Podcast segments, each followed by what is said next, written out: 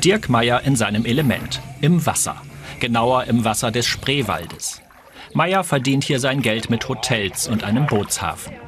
Der Spreewald ist ein Touristenmagnet. Aber Meyer weiß, es wird hier nicht so bleiben, wie es ist. Wir müssen wissen, dass wir die letzten 50, 60 Jahre, also vom Wasserhaushalt her am Paradies gelebt haben. Also es gab keinen Wassermangel, es gab eher zu viel Wasser. Die Zeiten sind vorbei. Schon 2019 herrschte zeitweise Ebbe im Spreewald. Kanäle und Fließe fielen trocken. Damals noch eine Ausnahme wegen der Hitze und fehlenden Regens. Aber Experten wie Ingolf Arnold warnen, das ist die Zukunft des Spreewaldes. Wenn man nichts tut, kollabiert wirklich das gesamte Spreesystem mit deutlich negativen Folgen für den Spreewald. Die Ursache direkt nebenan im Braunkohlerevier.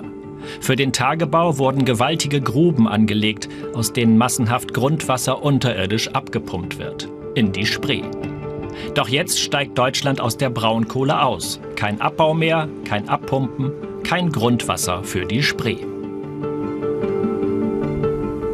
Wenn der Kohleausstieg kommt, ist es so, dass also das Grundwasser nicht mehr gefördert ist und wir mit dem natürlichen Tagebrot leben müssen.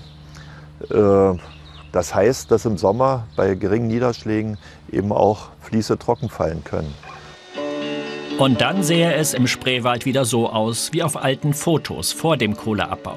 Mal Hochwasser, mal Niedrigwasser. Mit Folgen für den Tourismus, aber nicht nur das. Das pessimistische Szenario wäre, dass tatsächlich in 25 Jahren äh, in so einem trockenen Sommer der Wassertourismus extrem eingeschränkt wird und in Berlin Wasser rationiert werden muss. Denn die Spree fließt auch durch Berlin und dient hier nicht nur zum Paddeln. 40 Prozent des Trinkwassers der deutschen Hauptstadt werden aus der Spree gewonnen. Fällt der Pegel merklich, könnte es knapp werden. Umweltschützer wie Axel Kruschardt fordern drastische Schritte, und zwar sofort. Wir müssen Maßnahmen im Spreewald ergreifen, um das, äh, um das Wasser in der Landschaft zu halten. Ja?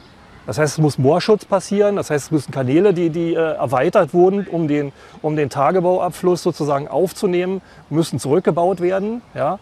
Und das wird alles Geld kosten.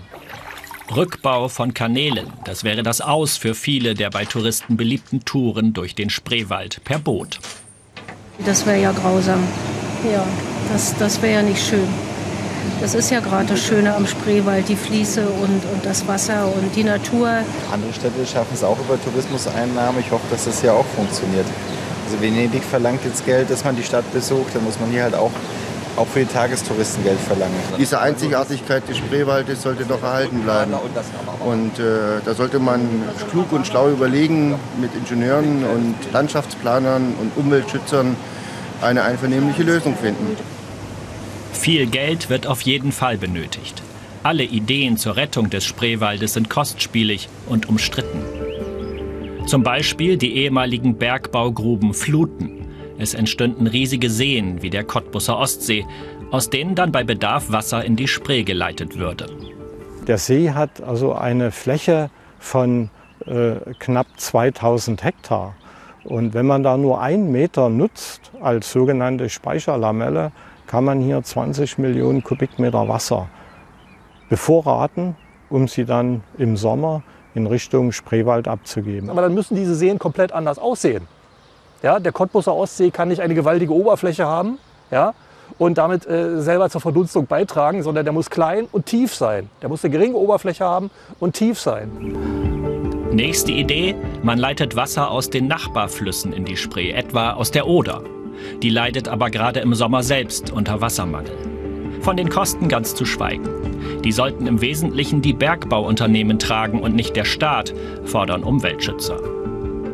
Auf unsere Anfrage schreibt der Braunkohleförderer LEAG, man nehme die Expertenstudien zur Kenntnis.